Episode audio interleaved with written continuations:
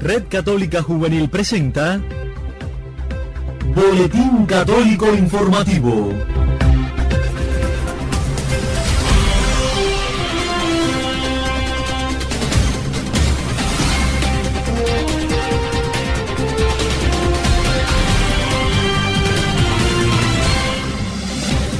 Hola, ¿qué tal mis amigos? Muy buenas noches. La bienvenida a esta emisión del Boletín Católico Informativo de la Red Católica Juvenil Cubana correspondiente a este martes 22 de octubre del año 2019.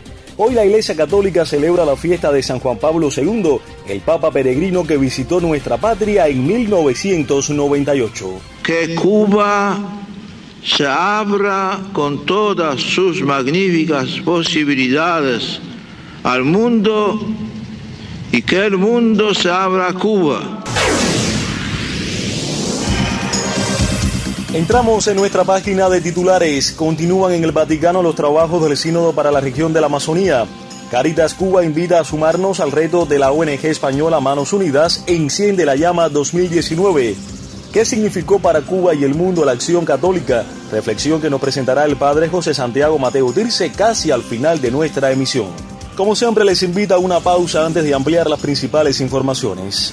Nuestra radio se expande en cada uno de los corazones. Traigo música de Dios que me dio para cantar, para que el enfermo pueda sanar, para que el sordo pueda escuchar. En la Santa Sede continúan los trabajos para la región de la Amazonía con la presencia del Santo Padre Francisco y los encuentros en los círculos menores. Recordemos que ayer fue presentado el borrador del documento final de la Asamblea Especial de este sínodo.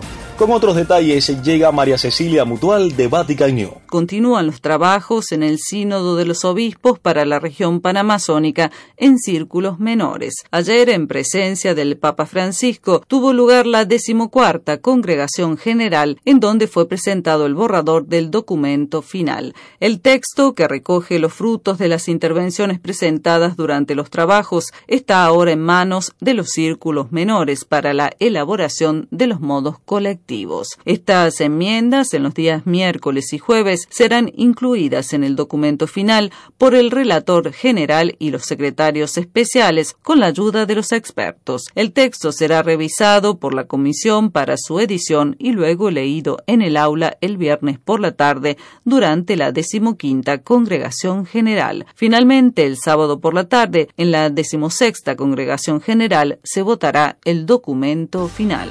Solo el amor nos renueva. Somos un gran equipo de hermanos llamados a anunciar el amor y verdad del Evangelio. Por eso, compartimos la palabra de Dios, reflexionamos y oramos juntos. Enciende una luz por los pobres. Caritas Cuba se une a la iniciativa de la ONG española Manos Unidas, que por estos días invita al gesto simbólico de prender una luz por los pobres. ¿Quieres participar? Busca una vela y pégale el logo de Manos Unidas. Hazte un selfie o una foto grupal con la vela encendida. Súbela a las redes sociales con el hashtag Enciende tu compromiso. Cualquier persona puede unirse a esta acción para que la luz que desprenda su foto recuerde a esos otros que no tienen internet comida, un techo, salud, educación, seguridad, amor. La intervención pública está convocada desde ya y tendrá un cierre el 9 de noviembre. Desde Caritas los invitamos a sumarse a este gesto que queremos acompañar de acciones concretas en nuestros proyectos. Si te interesa participar como voluntario en alguno, escríbenos, nos encantará recibir tu apoyo. Para este espacio fue un reportaje de Amalia Ramos y Ubizate, periodista de Caritas Cuba. Sintonía con el Boletín Católico Informativo de la Red Católica Juvenil Cubana. Gracias por la sintonía. Y ya tenemos listo el contacto con el padre José Santiago Mateo Tirce, quien hoy nos presenta la primera parte de la reflexión ¿Qué significó para Cuba y el mundo la acción católica?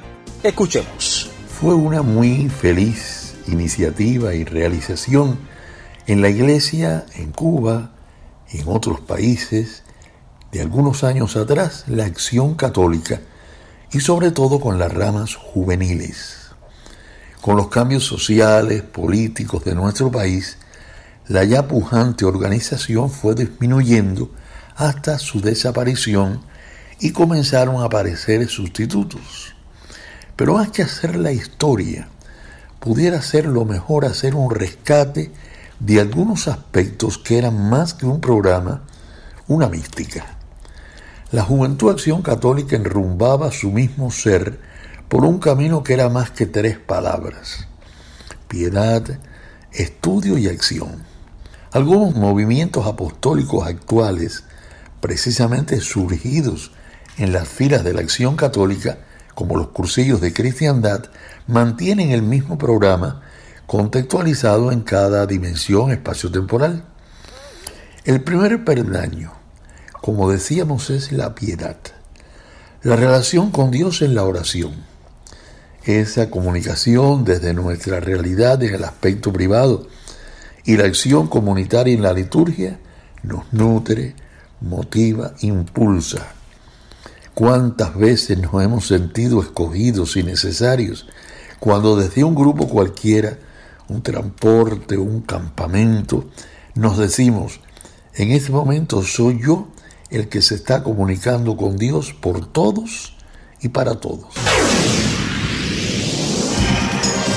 Fueron titulares en esta emisión que continúan en el Vaticano los trabajos del Sínodo para la región de la Amazonía. Caritas Cuba invita a sumarnos al reto de la ONG española Manos Unidas e Enciende la Llama 2019. ¿Qué significó para Cuba y el mundo la acción católica? Reflexión que nos presentó el padre José Santiago Mateo Tirsi en su primera parte.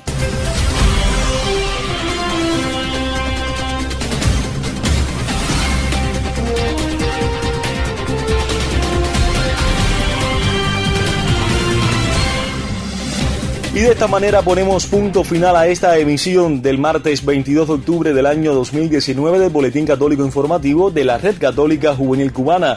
El agradecimiento a todos nuestros colegas, en especial a Radio Fue Latina en Argentina y a María Cecilia Mutual de Vatican New. Por supuesto que el reencuentro será mañana en la noche. Por aquí les habló Jorge Luis Noval, quien a nombre de todo nuestro colectivo les recuerda que en esta jornada estamos celebrando la festividad de San Juan Pablo II, el Papa Peregrino que en 1998 visitó nuestro país y nos exhortaba que Cuba se abra al mundo y el mundo se abra a Cuba. A nombre de todo nuestro colectivo, que Dios les bendiga.